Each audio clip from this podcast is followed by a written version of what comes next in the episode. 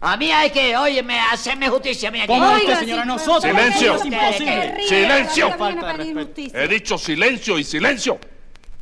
Vamos a ver. Según el acta, Ángela Toribia y Polito acusan a Tres Patines por falta de respeto en un velorio. ¿No es cierto, Angelita? Efectivamente, señor juez. Usted me quiere decir cómo sucedieron las cosas. Con mucho gusto.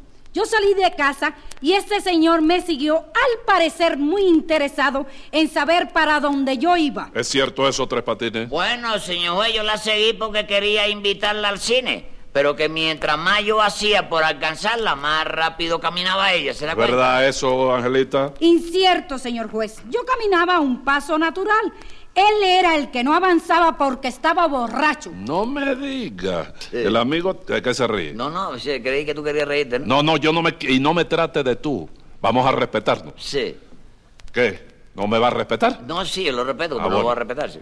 Así que el amigo Tres Patines había colocado sus copetines. Bueno, sí, me había tomado ahí senda copa, pero vaya que había su motivito, ¿se da cuenta? ¿Era su cumpleaños? No, era, se cumplían los 54 años de que mamita había aprendido a nadar boca arriba, ¿te das cuenta? Vaya un acontecimiento.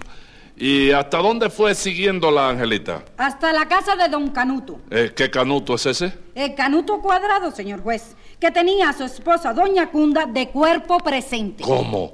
Falleció la señora de don Canuto. Enterita y verdadera. Le metemos un minuto de silencio. Aquí no se mete ningún minuto de silencio, señor. Y bien. cállese la boca. Está bien, sí. Continúe usted, Polito. Pues verá, yo estaba en la puerta recibiendo los pésames. Cuando llegó Tres Patines dando traspiés. Ajá. Le llamé la atención y lo amé. Miembro de la junta directiva. Junta directiva en un velorio. Pues sí, allí había junta directiva y comisión de orden. Ah, qué raro está eso. Venga acá, Angelita. Y Tres Patines conocía a la gente de la casa. No conocía a nadie, señor juez, y no la mataron gracias a Polito y a mí. Ah, pero dio motivo para eso. Que sí dio, señor juez. Imagínese que se encontró con el viudo, lo abrazó y le dijo, felices Pascuas y próspero año nuevo. ¿Será posible? Bueno, ¿y qué fue lo que le contestó Canuto? Bueno, Canuto le fue a contestar con tremenda bofetada, pero yo intervine y lo evité. Ah, qué bonito está eso, ¿eh? Así es que por poco le dan. No, no, por poco me dan, no, chico, que me dieron, chico. Pero no dice Polito que él lo evitó. Bueno, yo no digo en ese momento, yo digo un poco después, ¿te das cuenta? Entonces usted metió la pata por segunda vez. Bueno, yo metí la pata de entrada y no la saqué hasta que se fue el entierro, chico. Bueno, pe- vengan acá. ¿Qué hizo este bárbaro en esa segunda metedura de pata, Angelita? Bueno, usted sabe que siempre en los velorios hacen cuentos, ¿verdad? Eh. Efectivamente, es para evitar que la gente se duerma y, y lo demás. Y usted echó el suyo, de Tres Patines. Sí, yo eché el cuento mío, sí. Y el canuto cuadrado ese me volvió a sonar, chico. Me dio tremendo burronazo en la nariz, que me la pegó así, óyeme, a la oreja izquierda. Primera vez que yo mismo me huelo el oído, chico. No me diga. Sí, hombre. Pues claro, señor, porque usted hizo un cuento de loros. Señor juez, y usted sabe que los cuentos de loros son verdes. Bueno, son verdes igual que los loros, Polo. Igual que los loros. Pero el que yo hice tiraba para papagayo porque tenía su plumita roja, de verdad, chico. Peor todavía.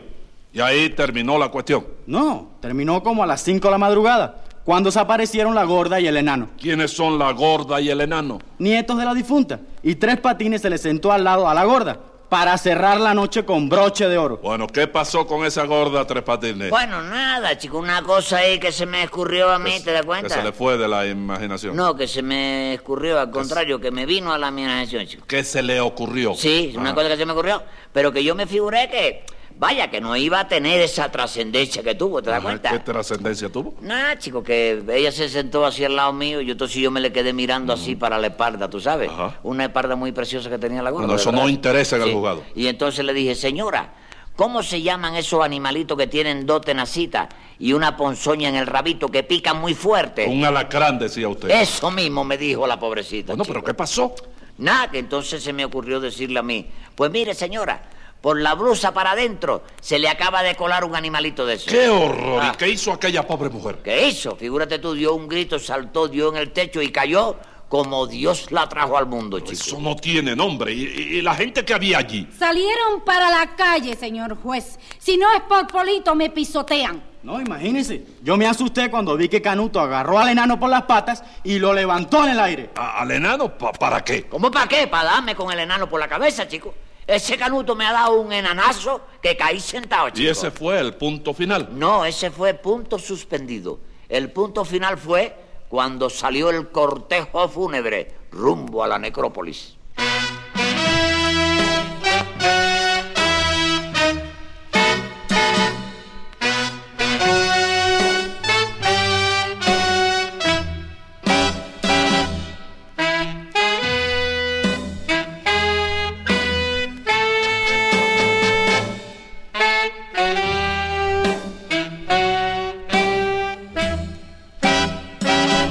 La vieja conda murió y suplico al expirar que al sepelio le llevara una conga para rollar.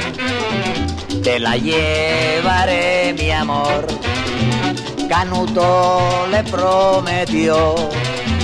Y una tremenda comparsa al entierro le llevó. Cuando el entierro arrancó con su ritmo sabroso, con Lola la cumbanchera, Don Canuto se encontró. Cuando enterró a la mujer, con Lolita se ligó. Y para calmar su pena, matrimonio le ofreció.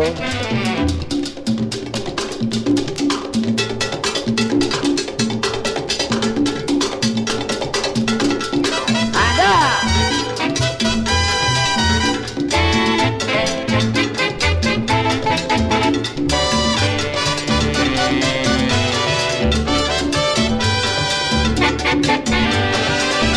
Para el hoyo, para el hoyo, que ya tu velita se apagó. que ya tu velita se apagó y yo tengo que gozar, tengo que gozar.